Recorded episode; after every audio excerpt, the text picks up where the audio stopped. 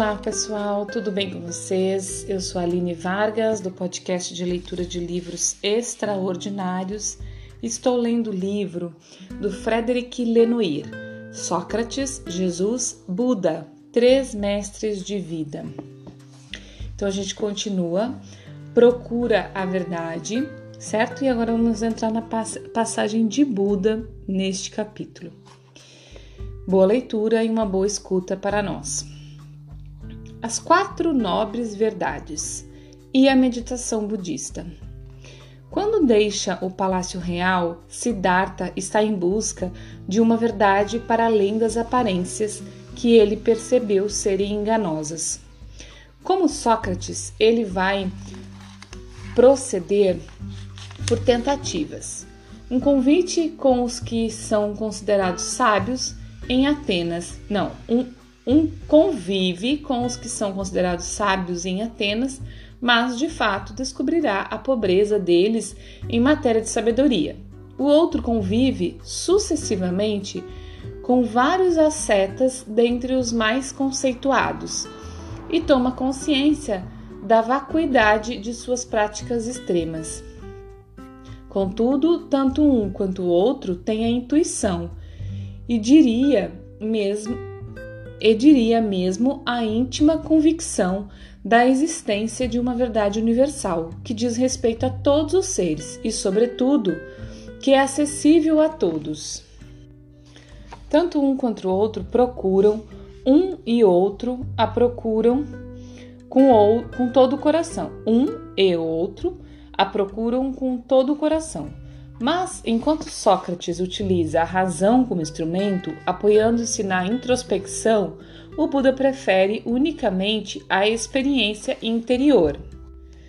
Então, voltando aqui, tive que dar uma parada, vou ler de novo. Um e outro a procuram com todo o coração. Mas, enquanto Sócrates utiliza a razão como instrumento, apoiando-se na introspecção, o Buda prefere unicamente a experiência interior. Não se trata de descobrir inte intelectualmente a verdade, de procurá-la pelo raciocínio, mas de deduzi-la de sua experiência íntima. Aliás, ele vê com certeza suspeita. Desculpa, aliás, ele vê com certa suspeita o caminho do intelecto e da pura especulação. Em um de seus célebres sermões, o Sutra Brahma Jala, ele utiliza palavras muito duras para com aqueles que se confinam na teoria em detrimento da experiência, qualificando-os de ascetas fechados na lógica e no raciocínio, que constroem verdades sofisticadas, mas infundadas. Para ele, se existe uma resposta para o enigma da existência, só pode ser uma solução concreta. Um caminho que permite que nos salvemos do samsara, os renascimentos aos quais os seres são condenados. Um caminho que leva à iluminação e ao conhecimento último da verdadeira natureza das coisas. Siddhartha parte de sua própria natureza para explorar em si mesmo os mecanismos do sofrimento, desmontá-los, compreendê-los. Ele vai observar suas paixões, suas emoções, vai passar longas horas em meditação, provavelmente em autoanálise, mesmo que os textos não o digam dessa, desse modo. Desinteressando-se de, da metafísica, de suas questões insolúveis para a mente humana, ele dedica todos os seus esforços a procurar do que se poderia chamar de método de libertação assim descrevendo sua ação. Da mesma forma que a chuva penetra numa casa de telhado mal cuidado, o desenho penetra num espírito mal exercitado. Desculpa, o desejo. assim como a chuva não penetra numa casa de telhado bem cuidado, o desejo não penetra num espírito bem exercitado. Ele constata que, quando a verdadeira natureza das coisas se torna clara para o ardente, para o ardente, o meditador, todas as suas dúvidas desaparecem, porque ele percebe que natureza é, Que natureza é essa e qual é a sua causa? Ele mesmo medita até conseguir o despertar. Então a verdade se impõe a ele. Ele percebe que tudo é impermanente e que essa impermanência que alimenta o desejo é a principal causa do sofrimento. Vemos então até onde, na prática do budismo, a ação do desprendimento está ligada à busca da verdade e que é progredindo no desprendimento, até mesmo na extirpação do eu, dos, de dos desejos e das ilusões inerentes ao ego, que progredimos na verdade. O sermão sobre as quatro nobres verdades que ele libera depois de seu despertar resume o essencial de sua doutrina. Mais tarde, ele continuará a explicitá-la e a ilustrá-la, ao oferecê-la aos primeiros ouvintes. Ele põe em movimento a roda da lei, em sânscrito, o Dharma, que significa a ordem universal imutável, mas também a doutrina ensinada pelo Buda, revelando a verdade última das coisas e a realidade da condição humana. Antes de expô-las, de expô-las, observemos rapidamente que a expressão quatro nobres verdades não é uma tradução literal do Pali, Katari Arya Sakani, Kativari Arya Satyani em sânscrito. Arya, que significa nobre, não se aplica, de fato, às verdades em si mesmas, mas às à pessoa que as recebe e as compreende. Portanto, a expressão exata seria as quatro verdades dos nobres. Sub, subentendendo-se dos subentendendo-se dos indivíduos espiritualmente nobres. O despertado inicia, assim, seu mais célebre sermão. O monge deve evitar dois extremos. Quais? apegar-se aos prazeres dos sentidos, o que é baixo, vulgar, terrestre, ignóbil e gera más consequências, e se entregar a mortificações, o que é doloroso, ignóbil e gera más consequências. Evitando esses dois extremos, ó monges, o Buda descobriu o caminho do meio que dá a visão, o conhecimento que conduz à paz, à sabedoria, ao despertar, ao nirvana. Em seguida, ele anuncia essas verdades em quatro frases precisas, cujo núcleo é a noção de dukkha, traduzida por sofrimento, e que designa, como dito, toda uma gama de dores psicológicas e filosóficas. A vida é dukkha, diz o Buda. A origem da do K é a seda, quer dizer, o desejo.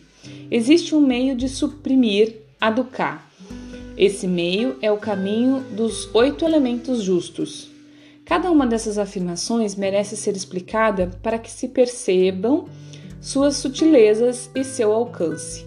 A análise do Buda pode, aliás, ser-se, ler-se, desculpa, ler-se como uma, uma metáfora médica pois, como lembrava André Bareal, Bareal, o budismo tem, antes de tudo, uma visão terapêutica.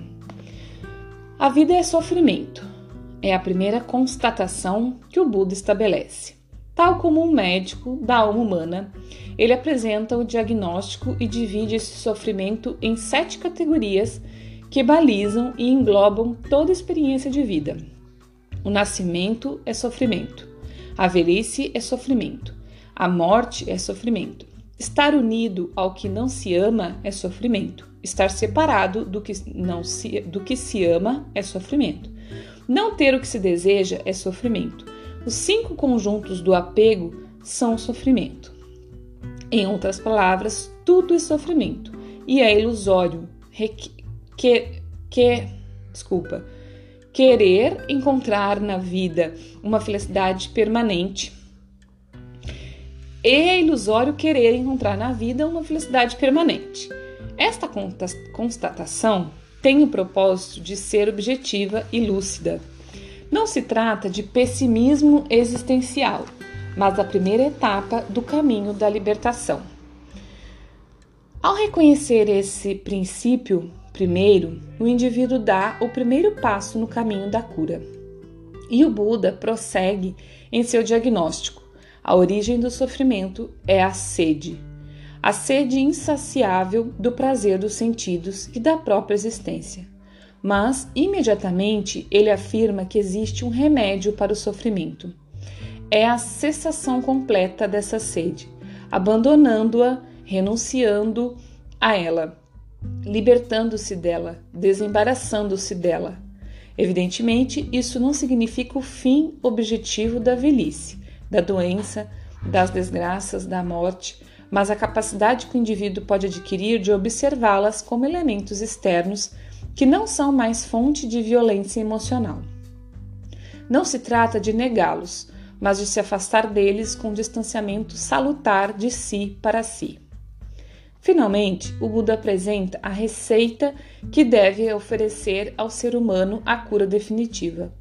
A quarta verdade é o caminho que conduz à cessação da dukkha, quer dizer, ao nirvana, um caminho octuplo, octuplo, desculpa, um caminho octuplo, que assim ele define a compreensão justa, o pensamento justo, a palavra justa, a ação justa, o meio de existência justo, o esforço justo, a atenção justa e a concentração justa.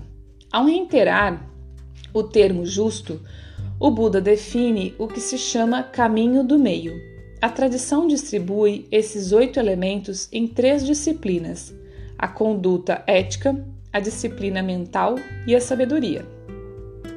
E o Buda assim termina seu sermão: Alcancei o incomparável e supremo conhecimento. O conhecimento profundo elevou-se em mim. Inquebrantável é a libertação de meu, de meu pensamento. Este é o meu último nascimento não haverá outra existência.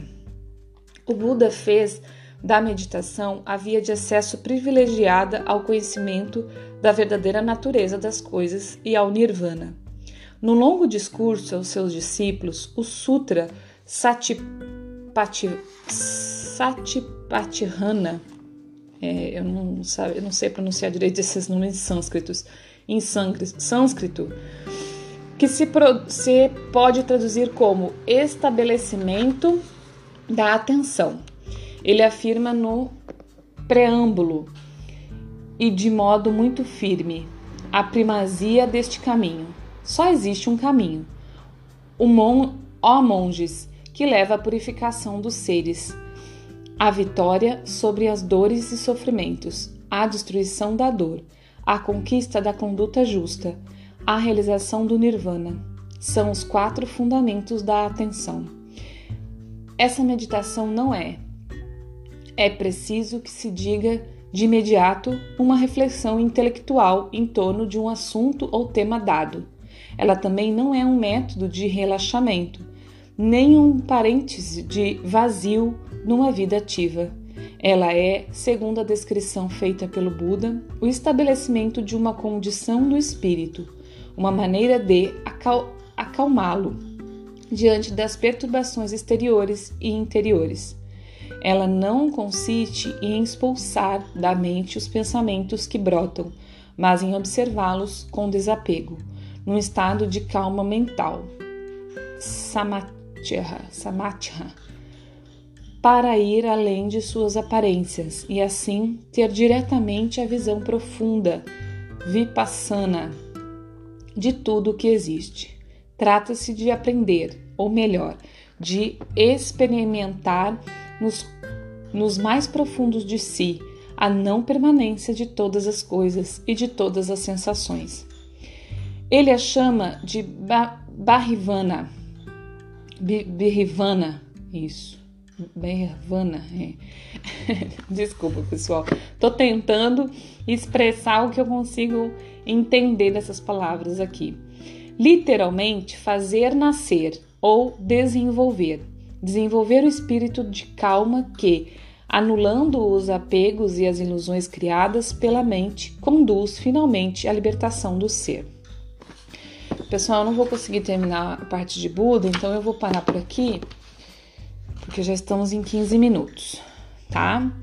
Então, assim, tá falando aqui, né, da, dessa parte da verdade de Buda, e o mais claro que ficou para mim aqui foi é, uma coisa que para mim já é muito real e muito forte e muito e, e para mim assim de verdade é uma é uma coisa que se assemelha muito em todos eles assim né? O olhar para si né? O olhar para dentro é, que é a meditação. E essa meditação ela fala né meditar.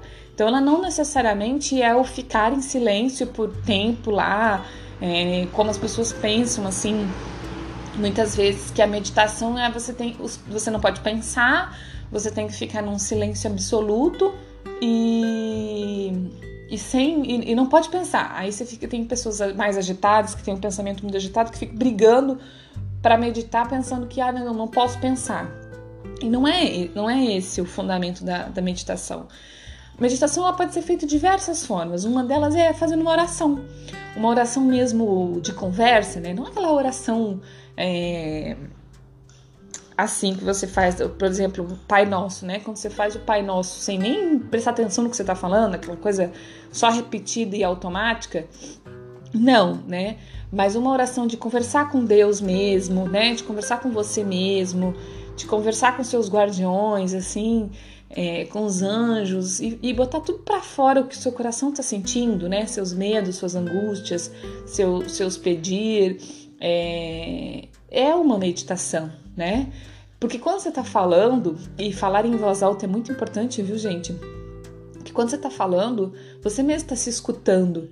E muitas vezes, eu digo assim, sempre é, vem uma resposta que está dentro de você, né? vem um esclarecimento. A meditação é isso, é a gente olhar para dentro mesmo, buscar o divino que existe em nós, né? Para ter as respostas. Então, é isso que é a meditação. É, você pode fazer de diversas formas, existem diversos tipos de meditação. Meditação guiada, meditação com mantras, meditação com oração, meditação só silenciosa mesmo, mas que você não briga com os pensamentos, você só deixa os pensamentos passar sem pegar eles e ficar ali remoendo, né? Que é o que a gente faz normalmente no dia a dia. Fica com aquele pensamento, com aquele problema e fica remoendo, remoendo. A meditação, não, o pensamento vai passar, mas aí você deixa ele passar, observa, e aí você volta para a respiração, aí vem um outro pensamento, você observa, e no meio desses pensamentos, muitas vezes vem as respostas, sabe? Vem os esclarecimentos, assim. E vem mesmo, gente. Eu não tô falando de, de boca para fora, não. Eu tô falando do que eu faço, sabe? Vem muito, muito, muito mesmo. Assim, quando a gente observa o corpo, aí a gente sente como é que tá os pés, como é que tá as pernas. Você presta atenção na respiração. Tem diversas técnicas de respiração, né? É, aí você observa como é que tá a respiração né? E, e observa mesmo o ar entrando e saindo do seu corpo e como que o seu corpo vai se comportando e aí as respostas vão vindo, sabe? Os, os esclarecimentos vão vindo e você acalma, né? A meditação assim, ela é, olha, eu digo que e que bom que todo mundo daqui a um tempo, né, consiga entender isso assim e tem ali seu cantinho de oração, né, da meditação diária é, porque essa conexão, ela é divina, né? Quando a gente se conecta com a gente mesmo, a gente se conecta com Deus. Então, sempre que você fizer uma respiração bem feita, né? Que você fizer uma respiração guiada mesmo, é, compassada, certinha, que você prestar atenção nessa respiração e que você fizer uma oração ou você olhar para dentro de si, você vai estar em contato com Deus, né? Então, isso é muito, muito, muito importante, certo, pessoal? Por hoje era isso. Muito obrigada, um abraço, até amanhã. Bom dia, boa tarde, boa noite.